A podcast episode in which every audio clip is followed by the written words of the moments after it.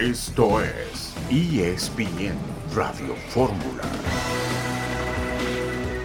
Los culpables somos los dirigentes y los dueños del fútbol mexicano porque seguimos anteponiendo ¿eh? intereses personales como son este, las, televisoras, se tiene que acabar eh, definitivamente que esto sea el, club de amigos donde este, pongo al que me conviene para tal o cual decisión que después me beneficiará. Hay dos personas claves en, todo esto. Emilio Azcárraga eh, y Salinas Pliego. Y si ellos no entienden por dónde pasa este proceso de reestructura y realmente todos velamos por el bien del fútbol mexicano y empezamos a hablar del técnico y el culpable, el menos culpable es el técnico. Que definitivamente es la persona indicada, conoce perfectamente la idiosincrasia del mexicano, pero por supuesto, en esta estructura de hoy no podría estar Marcelo Bielsa el técnico, definitivamente. Pero entonces, eh, ¿qué hacemos? ¿Buscamos otro técnico o buscamos cambiar una estructura que nos permita traer a uno de los mejores entrenadores del mundo y cambiar realmente el fútbol de México? Bienvenidos a ESPN Radio Fórmula junto a Héctor Huerta, Humberto López y quien le habla Fernando Tirado. Nos da mucho gusto saludarle este viernes con mucho que platicar. A quien escuchamos era Andrés Fassi, en donde, bueno, pues no revela nada nuevo. Dice que el control de la selección mexicana y de la Federación Mexicana de Fútbol la tienen, lo tienen Emilio Azcárraga y Ricardo Salinas Piego. Él apoya intensamente la candidatura de Marcelo Bielsa. Hace algunos días había ahondado que sería un error, sería una irresponsabilidad no traer a Marcelo Bielsa. Yo no coincido en eso, podemos debatirlo, hay mucho que comentar al respecto. En un viernes en donde continúa la fecha 5 del fútbol mexicano, en un viernes donde también alrededor de esta misma conversación sobre la selección mexicana de fútbol, dijo Diego Coca, hoy técnico de Tigres, que ya habló con Ares de Parga, que también habló con Jaime Ordiales, que es una charla informal, futbolística, pero que pues evidentemente responderá a seguir buscando candidatos que puedan reunir ese perfil. Me da mucho gusto saludarte, mi querido Jesus. ¿Cómo estás? Buenas tardes. Hola Fer, ¿cómo estás? Buenas tardes. Héctor, amigas y amigos de ESPN Radio Fórmula. Bueno, pues sí, palabras contundentes, pero muy claras, precisas, y estoy de acuerdo en un 95% con el señor Andrés Fassi. Y bueno, pues arrancó una jornada más del fútbol mexicano ayer con un golazo el de Güemes, el que pudimos ver a través de la pantalla de líder mundial, espectacular. Y bueno, pues hoy continúa con dos partidos de viernes por la noche, uno de ellos a través de la pantalla de ESPN Mazatlán contra Bravos de Ciudad Juárez, mi Fer. Es cierto, y el otro será Necaxa contra Tijuana a las 7 horas local. El de las 9 de la noche lo tenemos por ESPN y también por Star Plus, el Mazatlán contra Juárez. Si a usted le gusta el básquet, también vamos a estar a las 6:30 con el duelo entre los Celtics y los Phoenix Suns junto a Toño Rodríguez en un ratito más. Eh, mi querido Héctor, ¿cómo estás? Me da mucho gusto saludarte. ¿Qué opinas de lo que ah, hemos escuchado de Andrés Fassi y también sobre lo que platicábamos hace un rato sobre la posibilidad de que Diego Coca pudiese ser uno de los candidatos para la selección mexicana. Hola, Fer, ¿cómo estás? Te saludo con mucho gusto también a ti, Jesús. Un abrazo para ambos. Pues eh, lo que dice Fácil es lo que todos ya sabemos, ¿no? Que así se controla el fútbol mexicano. Las dos televisoras, una maneja la parte deportiva, otra maneja la parte administrativa y se reparten el pastel ante la complacencia de los dueños que no han hecho un grupo opositor, un contrapeso, no han podido hacerlo. El grupo Pachuca lo intenta y lo aplastan cada que intenta.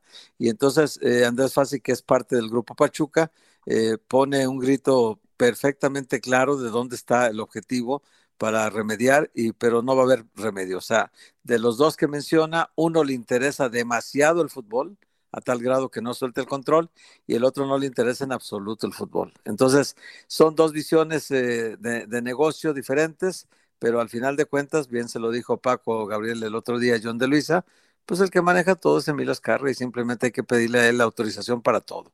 Y esta parte creo que es un asunto muy, muy delicado porque el fútbol mexicano no puede ser dependiente de una sola persona, porque hay 120 millones interesados en que las cosas se hagan diferentes, ¿no? Correcto. Y hay un comité que vigila al comité, que vigila al otro comité. Ah, no, ese comité es una risa, hombre. A la misma última palabra. En fin, bueno, vamos a platicar de eso. También escucharemos las reacciones de Diego Coca sobre el tema que ya platicábamos. Aquí arrancamos apenas y es bien radio.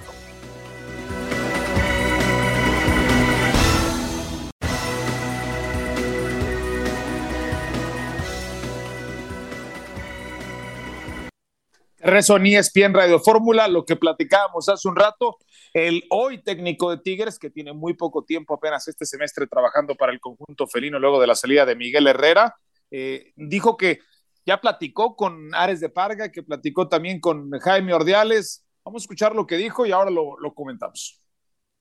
Y bueno, con respecto a lo de la selección, sí, hablé con, con Rodrigo y con Jaime eh, en una, una, entrevista, una charla de fútbol, la verdad que fue muy amena.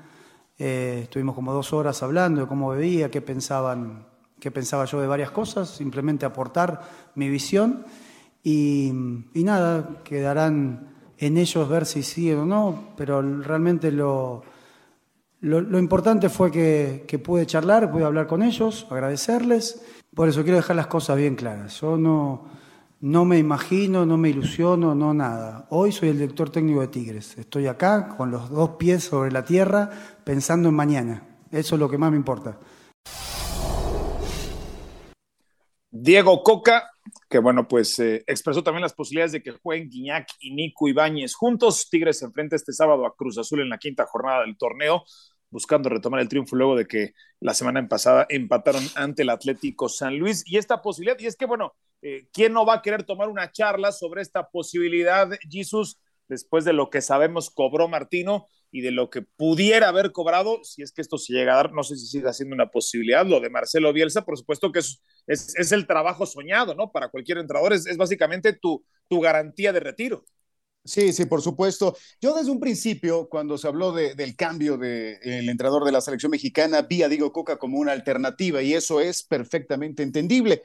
Es eh, uno de los entrenadores del momento en el fútbol mexicano, con, con ese bicampeonato que, que le sigue pues eh, provocando mucha felicidad a Héctor Huerta, estoy convencido de ello y a todo eh, el, marco rojinegro. Y, por supuesto que conoce el fútbol mexicano, eh, estuvo como jugador hace, hace varios años y después pues estuvo en Santos, estuvo en el conjunto de Cholos, estuvo en su natal Argentina, es joven, relativamente joven, bueno, 50 años de edad, yo estoy cerca de esa, de esa edad y me considero muy joven. Yo creo que, por supuesto, hace su trabajo este equipo que, que pues están haciendo, ojalá que que equipo como tal realmente Ares de Parga y Jaime Ordiales, y, no, me, no me parecería una mala idea, pero, pero sí, eh, como que, como que nos, nos inclinamos mucho por la moda, ¿no? Así como la vestimenta, los zapatos, los relojes y, muchos otros aspectos más en la vida, nos, nos inclinamos por la moda. No sé si sea la mejor opción, pero por supuesto es uno de los que, que pudieran eh, asumir este cargo. Yo, yo creo que tiene elementos para hacerlo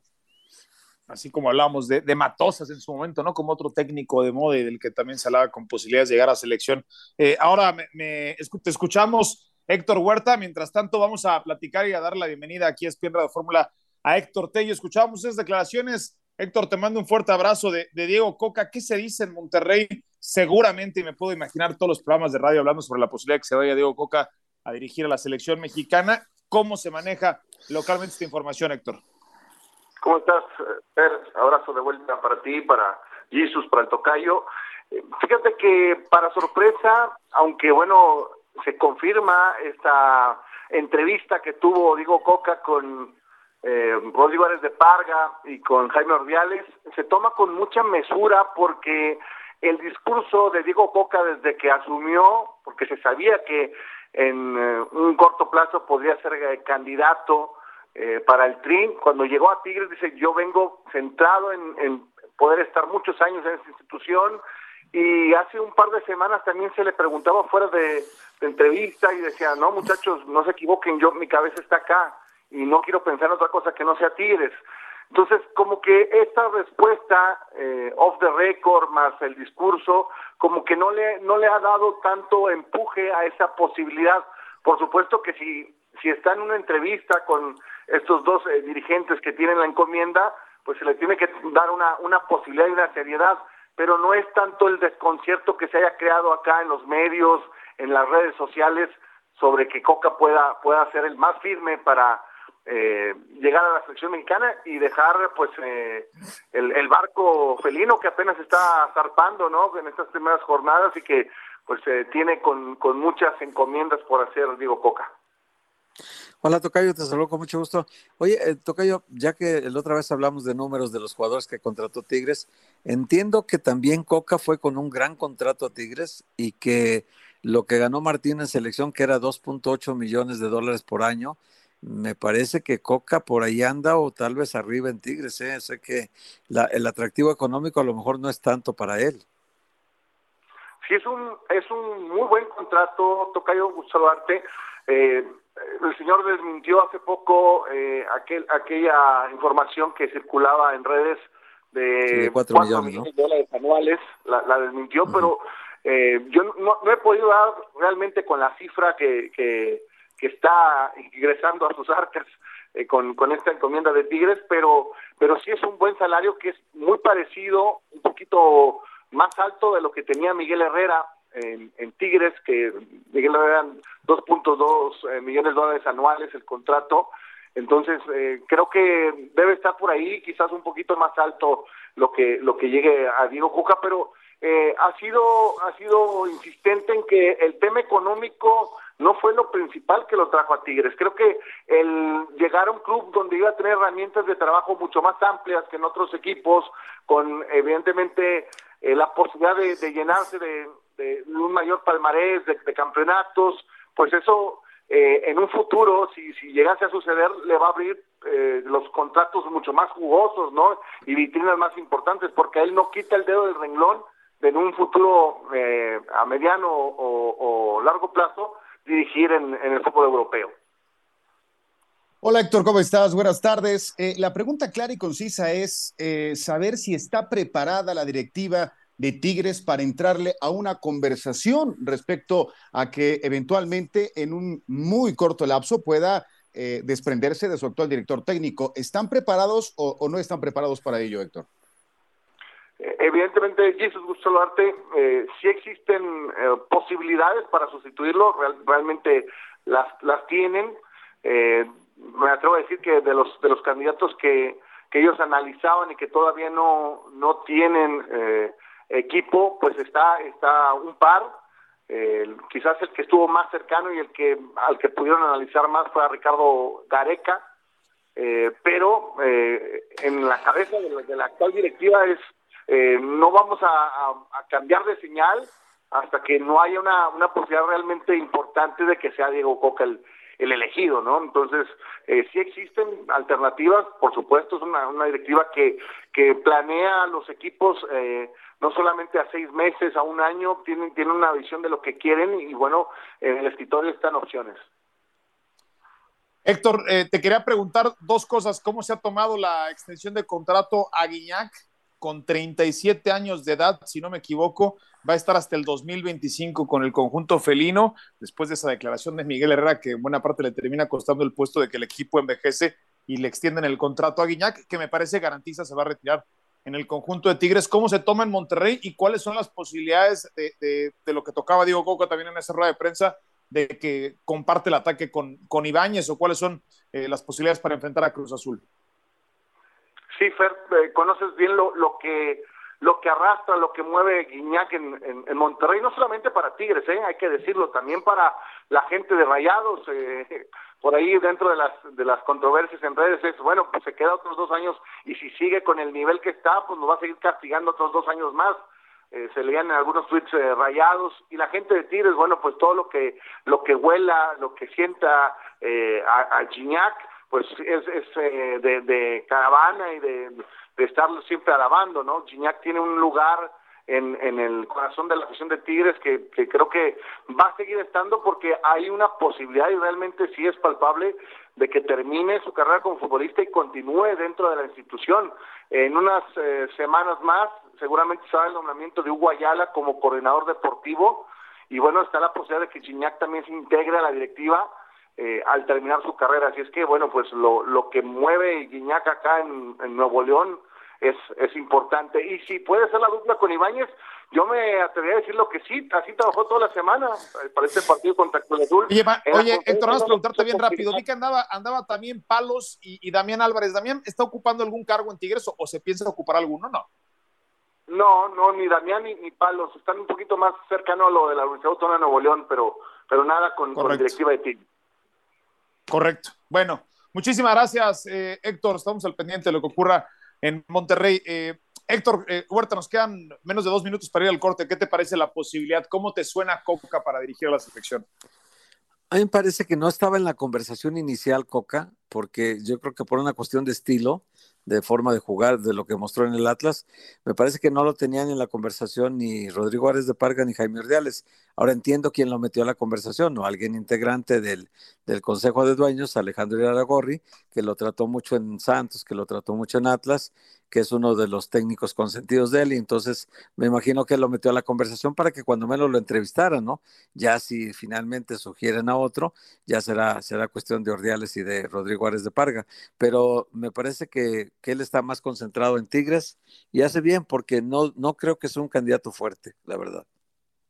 Sí, sí no, no solamente eso, sino la otra razón que mencionabas y que es muy válida, también considerando lo que ganaba Miguel Herrera recientemente y lo que ganaba eh, Ricardo Ferretti en la gestión anterior, pues eh, quizás con un, menor riesgo y un mayor crédito y, y, mucha menos presión el dirigir a Tigres en este momento antes de pensar en la selección mexicana de fútbol. Bueno, eh, habremos de regresar para platicar de lo que se viene también en eh, la fecha número 5 y ese partido que en el papel es uno de los más interesantes, el de Cruz Azul contra Tigres allá en la cancha del Estadio Azteca. Vienen en camino, por cierto, los Tigres rumbo a la Ciudad de México. Vamos a la pausa y regresamos con más acá en ESPN Radio.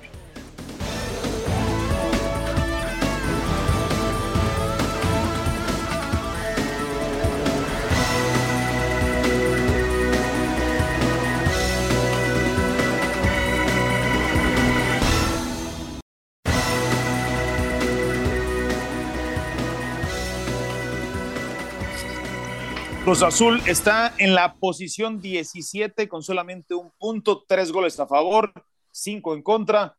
Una temporada complicada hasta el momento para la máquina y empiezan a surgir diferentes teorías. Una de ellas es que el vestidor está roto. Sobre esto y más, escuchamos a Funes Mori, ¿sí? el de la máquina, que mañana recibirá a Cruz Azul en la Ciudad de México. A Tigres, quiero decir. No, acá primeramente no se rompió nada. Eh, lo que no se nos está dando son los resultados Después seguimos siendo el mismo equipo eh, que el torneo pasado, cuando agarró el potro, empezamos a levantar, eh, tuvimos resultados buenos. Eh, en el peor momento que estuvimos, de no haber podido ganar cinco partidos seguidos, donde sí estábamos mal, lo pudimos sacar adelante y hasta nos logramos meter a la liguilla, que era lo más importante. Obviamente después en la fase, en las eliminaciones nos, nos tocó perder, pero ya nadie, o sea, nadie imprescindible. Acá somos todos, tiramos para el mismo lado, nos han, dado los resultados y nada más. No, no, se rompió nada, ni con el técnico, ni con los jugadores, ni nada. Y obviamente que es entendible lo de la afición. Eh, eh, todos queremos resultados, nosotros también queremos resultados, la afición quiere resultados positivos, queremos ganar siempre, pero bueno, eh, como te digo, el rival también juega y, y se, nos han, se nos han complicado los partidos, pero bueno, creo que eh, el año pasado tuvimos peor momento que, que, que, ahora y no hay que dramatizar tanto. Obviamente sí seguir trabajando y seguir estando al 100% para, para dar vuelta y revertir esta situación. Escuchábamos a Funes Mori, el futbolista de Cruz Azul. Jesus, cuando tienen que salir a desmentir que el vestidor no está roto, pues las cosas no están bien, ¿no? Evidentemente. Sí, cuando, cuando el, río suena es porque agua lleva, evidentemente. Eh, yo lamento mucho, yo lamento mucho que hasta este momento los directivos de Cruz Azul se den cuenta lo que ha ocurrido con el equipo y los resultados son reflejo de ello. Eh, no en este torneo, en el pasado y en otros más, se han tardado muchísimo en darle al entrenador en turno los jugadores que requiere el proyecto. No, eh, no, no, no, no del todo la culpa la tiene el Potro Gutiérrez y me parecería me parecería que eh, se, se eh, en un nuevo error si no viera el resultado positivo frente a Tigres. Entiendo perfectamente que es uno de los equipos grandes, de que no hay demasiada tolerancia, que el margen de error es muy, muy corto, a diferencia de otros equipos, pero si, Cruz Azul va a estar cambiando entrenador ratito a ratito, torneo tras torneo, sin terminar el proyecto que, que, que, que no se pueda consolidar, pues muy difícil va, va, va a encontrarse en la otra orilla. Yo creo que en este momento todos tienen que cerrar filas y que independientemente del de, de partido frente a Tigres, eh, estén completamente unidos y, y que el proyecto pueda trascender, porque si toma la decisión en caso de que pierdan frente a Tigres, es otra vez el mismo círculo vicioso que hemos visto en Cruz Azul recientemente. Sí, se viene si se viene una goleada de escándalo, supongámoslo, Héctor, contra Tigres, ¿qué tanto crédito crees que goza eh, el Potro Gutiérrez? Bueno, tendría que ser algo tan escandaloso como aquel 7-0 que derivó de Cruz Azul que sufrió contra el América y derivó en el despido de Diego Aguirre. No creo que suceda, la verdad, Fed. Ahora, el partido contra Tigres es muy complicado, ¿eh? muy difícil que, que el Potro pueda sacar una victoria, me parece que muy complicado, porque Tigres tiene un plantel muy poderoso, muy fuerte, y le agregan cada vez más, más valor a su plantel, ¿no? Ya, ya está Nico Ibáñez registrado, ya puede jugar, ya jugó de hecho el partido pasado unos minutos y en este partido sería incluso desde el principio junto con Guiñac. Imagínate los dos mejores goleadores del 2020, 2022 juntos en la cancha. Eh, entre los dos metieron como 55 goles en el año, entonces imagínate lo, el poder que tiene Tigres al frente eh, y luego además agrégale Diego Laines, que probablemente ya está registrado para entonces y pueda jugar algunos minutos mañana. Yo, yo creo que este partido es muy complicado y podría no ser bueno para Cruzul, pero no, no, no creo que la crisis haya llegado a tocar fondo como la de Diego Aguirre con aquel 7-0 del América, ¿no? Bueno, pues eh, eso lo conoce a profundidad León Lecanda también, que se suma a ESPN Radio Fórmula. Mi querido Lion, feliz cumpleaños, bienvenido al cuarto piso, te mando un fuerte abrazo Sabes lo mucho que se te quiere, lo mucho que se te estima, mi querido Lion. ¿Qué nos puedes decir al respecto sobre esto que estamos platicando nosotros? Tú con mayor cercanía, mucho mejor perspectiva en relación al crédito del que goza eh, Raúl El Potro Gutiérrez como técnico de Cruz Azul. Muchas gracias. Efectivamente, mucha paciencia. Y ayer hago un paréntesis, lo platicaba en una buena entrevista que hicimos en las instalaciones de IES, el director técnico del Atlanta United, y él mencionaba que no a ver, lo estamos escuchando un poquito cortado a, León. Vamos a ver si podemos recuperar la, conversación. Sí, ayer teníamos la oportunidad de platicar también en Sports Center con Gonzalo Pineda. Hablaba sobre el perfil que, él pensaría debería tener el entrenador de la selección mexicana de fútbol. Ahora eh, trataremos de, de, recuperarlo y le daba perspectiva también ahora después de su experiencia en el fútbol de los Estados Unidos de la MLS, en donde ya fue auxiliar en el Sanders y en donde ahora es eh, entrenador del Atlanta United a una muy joven edad, tiene 40 años, es del 82 y ya está dirigiendo en la MLS. Eh, y el Potro Gutiérrez, que ha sido de los entrenadores que ha tenido que, estar más tiempo, Jesús, en el círculo de espera, lo ingrato que puede ser, ¿no? El, hecho de llegar a un club grande que te consume rápido, que tiene poco crédito. Vamos a ver si ahí está León. Eh, me parece que lo hemos recuperado. León, ¿nos escuchas? Sí, Fer, ¿ustedes?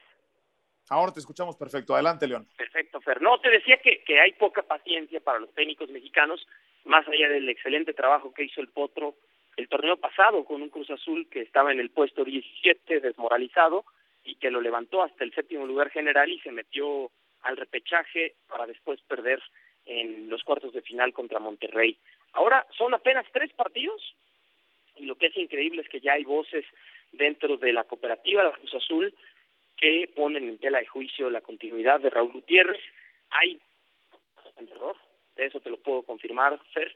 Eh, no quiero decir con esto que si mañana Cruz Azul pierde van a echar a, Raúl Gutiérrez, pero te puedo asegurar que, que la paciencia será muy poca respecto a qué tanto pueda levantar el equipo en estos próximos partidos eh, o no sufrir una derrota muy dolorosa como por ejemplo la que precipitó la salida el torneo pasado de Diego Aguirre, el uruguayo, 7-0 contra América. ¿no? Entonces, a Cruz Azul le urge ganar para respaldar a su entrenador con un buen resultado. Hola León, ¿cómo estás? Feliz cumpleaños. Eh, ojalá que alcance un pedacito de pastel para, para compartir contigo la, felicidad de este día. Bueno, pues un abrazo a la distancia. Eh, eh, eh, tú conoces perfectamente la directiva de Cruz Azul. No hay un rasgo, no hay algo eh, que tú puedas apreciar, una, una, especie de autocrítica, de un mea culpa de alguno de ellos, del señor Velázquez o de quien tú quieras y mandes, porque también ellos tienen una responsabilidad enorme en, todo lo que está pasando en Cruz Azul. Si hay cierta, cierta autocrítica o, le echan completamente la bolita al Potro Gutiérrez y, y querrán ya ahora así que bajar la guillotina en caso de, una derrota frente a Tigres. No, mi querido Jesús, claro que sí, te guardamos una rebanadita. Para ser honestos, eh, no hay demasiadas apariciones públicas de los directivos, ¿no? Es decir, después de la salida de Diego Aguirre, no conferencia de prensa. fue intempestivo, media hora después de la derrota con América, el Uruguay estaba fuera, pero no a través de, digamos, una conferencia en donde los dirigentes digan, saben que nos equivocamos en la planeación, en el proyecto. Si ustedes recuerdan el torneo pasado, cuando se fue Jaime Ordiales, eh, se dejó a Carlos López de Silanes como director deportivo interino, pero ni siquiera fue un comunicado de prensa para anunciarlo de esa manera. Y López de Silanes por ahí ni siquiera dio una conferencia, sé que dio dos o tres entrevistas que incluso molestaron al grupo de jugadores porque eh, les responsabilizaba ¿no? de, del mal momento vivía en ese momento Cruz Azul, valga la redundancia. Y desde luego, Fer, eh, pues ya no vemos, ¿no? por ejemplo, informal de Oscar Conejo Pérez para que al menos él, no, ya con el nombramiento oficial, pueda ser el que ponga el pecho a las balas como directivo y seguir la del que está pues muy enfocado a ver todos los problemas de la cooperativa Cruz Azul. Entonces hoy sí parece que el técnico se la juega con los jugadores y son ellos los únicos responsables cuando hay un armado del equipo y una responsabilidad a la planeación deportiva. Hablo específicamente del caso del centro delantero que Gutiérrez pidió desde octubre pasado y tres meses después ya cerraron los registros y no llegó nunca, o también del lateral izquierdo, que era otra posición muy importante para esta planeación. Y aquí está Carlos Vargas, y quizá lo veamos debutar mañana con Tigres, pero pues bueno, en fecha 5, ¿no? Como siempre le pasa a Cruz Azul. Perfecto, muchísimas gracias, mi querido Lion, que eres algo así como Benjamin Button, cada año luces más joven. Te mandamos un fuerte abrazo y me sumo a la, a la solicitud, ¿no? De, sí, sí, sí, a la solicitud del, del, pastelito. Te mandamos un fuerte abrazo, Lion. Un abrazo fuerte, que la pasen muy bien. Bueno, la buena noticia para el Potro, eh, Héctor, es que ya tiene equipo completo. Recupera a Rivero, a Carneiro, a Rotondi, a Funes Mori y al suspendido Estrada. Así es que veamos si eso lo hace más competitivo para enfrentar a Tigres. Sí, sí, sí, pero aún un plantel completo eh, es muy poco el plantel de Cruzul comparado con el potencial que tiene Tigres, así que es un partido muy, muy complicado para el Potro y, y muy difícilmente que consiga un resultado favorable, un triunfo, es muy difícil. Sí, no la tiene nada fácil. Eh, enfrentando un equipo que, que le, le, le, sobra, además, el problema que tiene Coca es el otro, ¿no? Jesús le sobra material. Sí, sí, sí, bueno, por supuesto, por supuesto. Pero mira, esta clase de partidos deberá, eh, y, creo que lo sabe el Potro Gutiérrez, y deberían de saberlo todos los futbolistas de Cruz Azul, esta clase de partidos es eh, el momento justo, preciso y necesario para poder echar a un lado, dejar atrás eh, la crisis, ¿no? En el arranque del torneo. Si aprovecha Cruz Azul las condiciones del partido y derrota a Tigres, entonces otra cosa estaríamos platicando el lunes sin lugar a dudas y a ver si es cierto que el vestidor no está roto, que están todos unidos. Eso independientemente del resultado se puede leer de muchas otras formas. Ya lo veremos el día de mañana en un partido muy atractivo entre Tigres y Cruz Azul. Vamos a la pausa y regresamos para tocar algunos otros temas. El Pro Bowl que tenemos a través de la señal de ESPN, lo que se viene en la NBA y mucho más acá en ESPN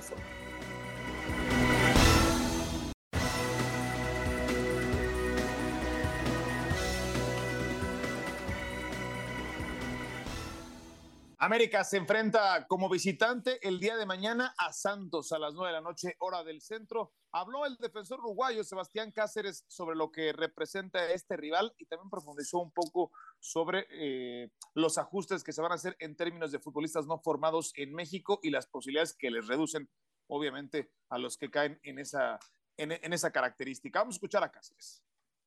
¿Qué opinión te merece que ya se, se quite el repechaje para el siguiente torneo? Es lo justo, porque a mi consideración que un equipo que, este, que termine en décimo segundo lugar, que tenga la oportunidad de salir campeón, no me parece justo. Y, bueno, creo que, creo que esto sería lo más justo. Poder competir eh, entre los que hicieron realmente bien las cosas o, o, lo intentaron hacer mejor. En el equipo nunca hubo dudas, si bien los resultados no, no reflejaban lo que queríamos o lo que en cancha a veces se proponía. Eh, siempre tuvimos la, la, seguridad de que estábamos intentando y haciendo las cosas bien. Bueno, en, este último partido se, se vio reflejado y, bueno, vamos, vamos, a intentarlo en este próximo partido también. Sabemos que, que ellos en, su casa son muy, muy duros y, y bueno, hay que tener eh, precaución en, en, algunos aspectos de, de su juego y, y tratar de, de aprovechar en sus carencias.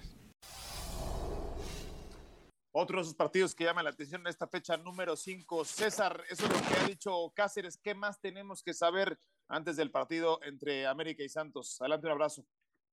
¿Qué pasó, Fer? ¿Cómo están? Qué gusto saludarlos. Sí, el conjunto de la América está ya casi por aterrizar en la comarca lagunera. Salieron alrededor de las 2.30 de la tarde para este encuentro en el que buscarán su segunda victoria del torneo. Lo más probable es que Fernando Ortiz repita la misma alineación que vimos en el partido de la semana anterior frente a Mazatlán, en el que se impusieron por seis goles a cero, es decir, con Oscar Jiménez en la portería, con Emilio Lara, con Araujo, con Cáceres y con Chava Reyes en defensa, medio campo con Richard Sánchez Fidalgo y Diego Valdés, y en zona de ataque Alejandro Sendejas, eh, Jonathan Rodríguez y Henry Martín. Hay dos descartes para este partido. El primero es Federico Viñas, no se ha recuperado al 100% de una molestia en el tobillo, aunque la buena noticia es que ya realiza trabajo con balón y trabajos de explosividad, por lo que su regreso a las canchas está bastante cerca y tampoco estará presente Jürgen Damm, quien se resintió de un problema en el aductor. Ninguno de los dos será contemplado para este encuentro en el que América busca su segundo triunfo del torneo.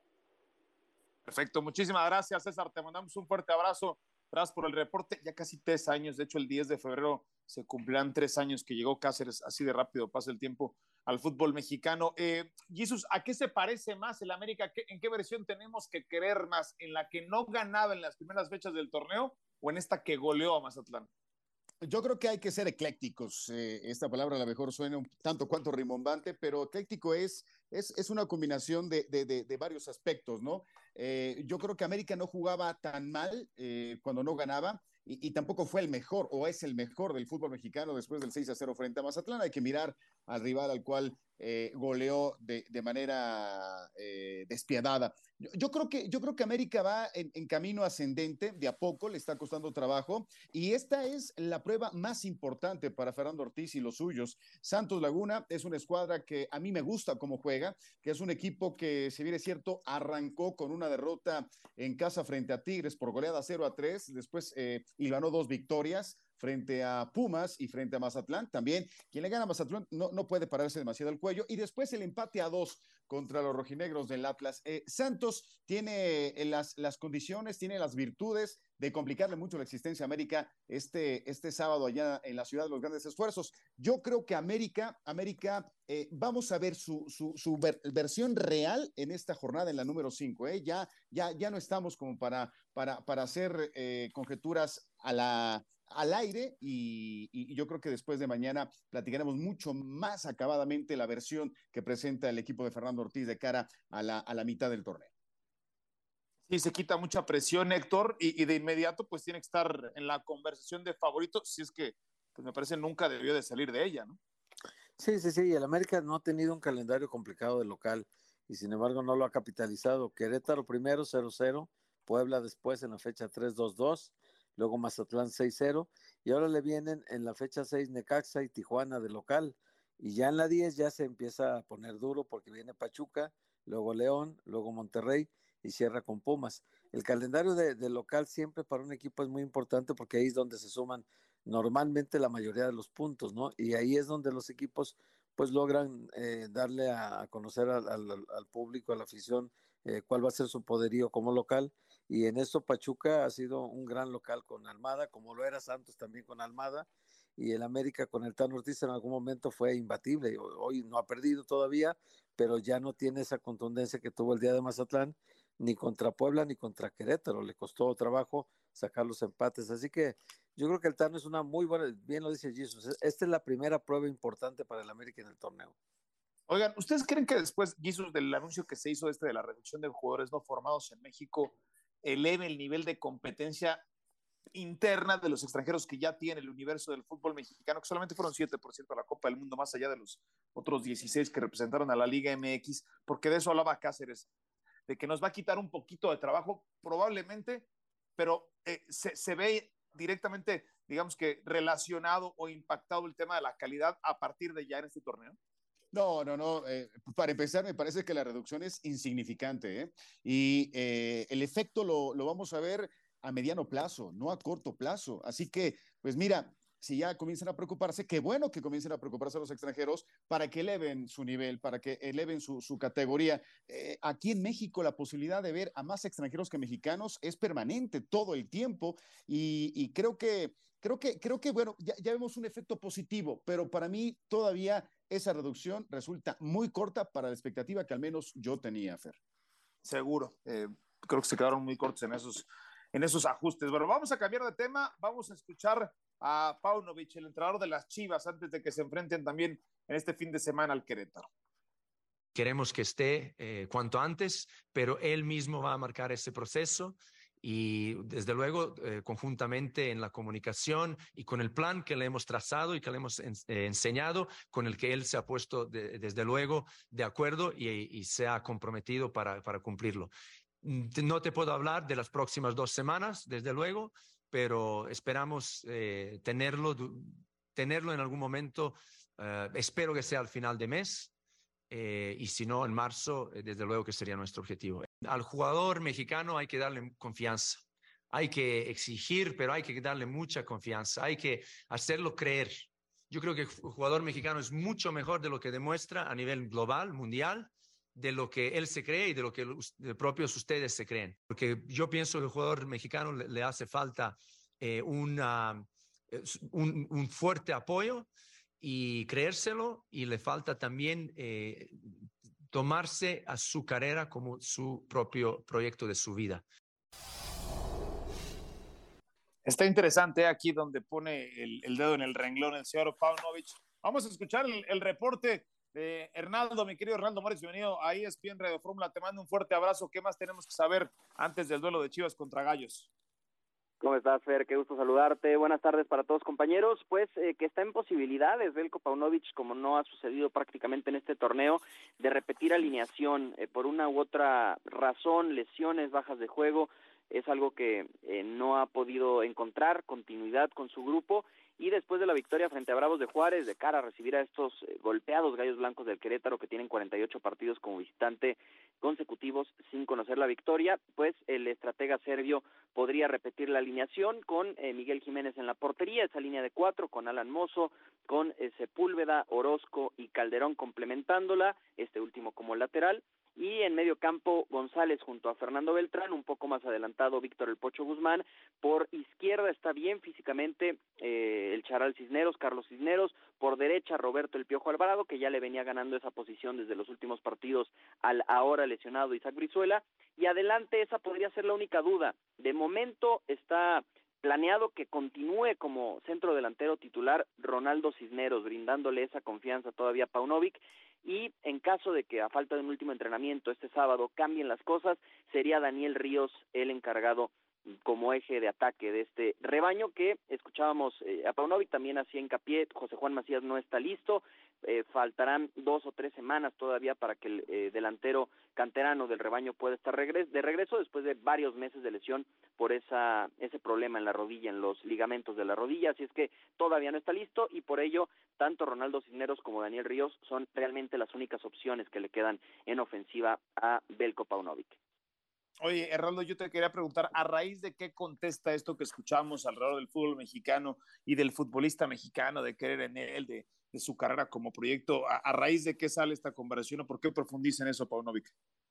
Eh, le hacían la pregunta sobre los cambios eh, estructurales que se han eh, propuesto para la Liga MX y eh, hablaba que, que sí, que suenan muy interesantes, pero que desde su perspectiva, pues lo más importante será darle la confianza al futbolista mexicano y que comparándolo con futbolistas de otras latitudes donde él ha pasado, sea como jugador o como entrenador, pues no no no pide nada no el talento mexicano y que al contrario está por encima incluso del de otras eh, nacionalidades del de otras muestras de, de fútbol internacional. Entonces eh, era al respecto de esto muy de la mano o, o, al menos me recordó mucho a Matías Almeida no en el confiar eh, más en el mexicano que el propio mexicano y demás pues parece que también es, es el mensaje de, de Belcon que sí, decir que bueno, yo lo, lo percibo sincero, eso sí, y con eh, haciendo esa comparación en, en, en cuanto a lo que él conoce de otras eh, nacionalidades, ¿no? Pues sí, es políticamente correcto, es la declaración indicada y, y si se dio cuenta de lo que tuvo eh, efecto positivo por parte de Almeida, ¿por qué no utilizar ese libro? Muchísimas gracias, hermano Bronco. por cierto, ya tenemos un entrenador decente al frente de nuestro ya equipo traigo, Ya traigo mi visera, mi visera lista y bien puesta, hermano Bronco. Buenas tardes para todos. Con, con, Sean Payton, ahora con los Broncos de Denver. Gracias, eh, Hernaldo. Bueno, pues ahí estaba lo que comentaba Paunovic, Héctor, eh, muy sensato, también muy, muy popular, que diga eso, en, eh, dirigiendo a las Chivas del Guadalajara. Sí, sí, sí, es políticamente correcto. No, no creo que sea su diagnóstico muy acertado, como no ha sido en la elección de centro delantero. Ya ves que siempre al, al, al correr prácticamente a Santiago Ormeño, se ve que el diagnóstico no había pasado por un análisis previo de lo que habían hecho todos sus centros delanteros en Chivas, ¿no? En la historia de cada quien tiene, siempre hay un, una explicación de la historia de cada jugador, ¿no? Eh, nada más basta ver su hoja curricular y con eso nos damos cuenta qué tan efectivos han sido en, el gol. Y, y al corrió el único que podía darle goles, entonces en este caso, si él dice que hay que creer en el mexicano y mucho y es mejor de lo que piensa, pues le dio una patada en el trasero a Ormeño muy feo y creo que lo dejó contra las cuerdas y tuvo que arreglarse de última con Juárez. Tal vez no era el destino que hubiera querido Ormeño, pero bueno, pues ahí lo mandaron porque no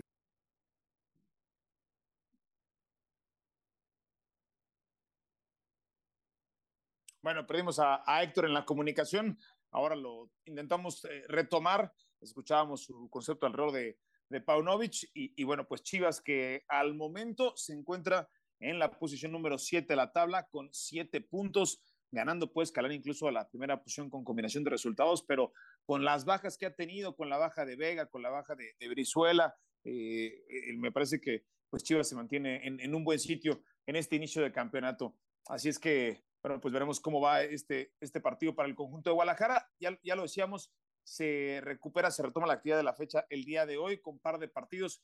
Uno de ellos eh, lo tendremos a través de la señal de ESPN. Héctor, eh, si querías cerrar el comentario, te perdimos momentáneamente.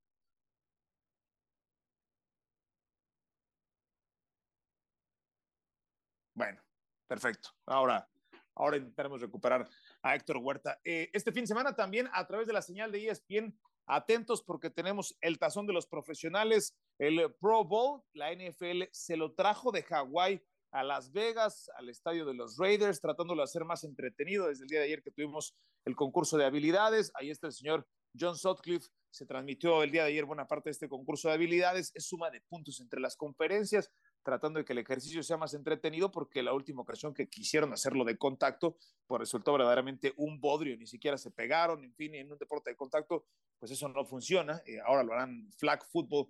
Así es que eh, eso esperan sea más entretenido y también eh, bueno, pues platicar que México comenzó ganando en la Serie del Caribe contra Dominicana en un partido que tuvo que venir de atrás.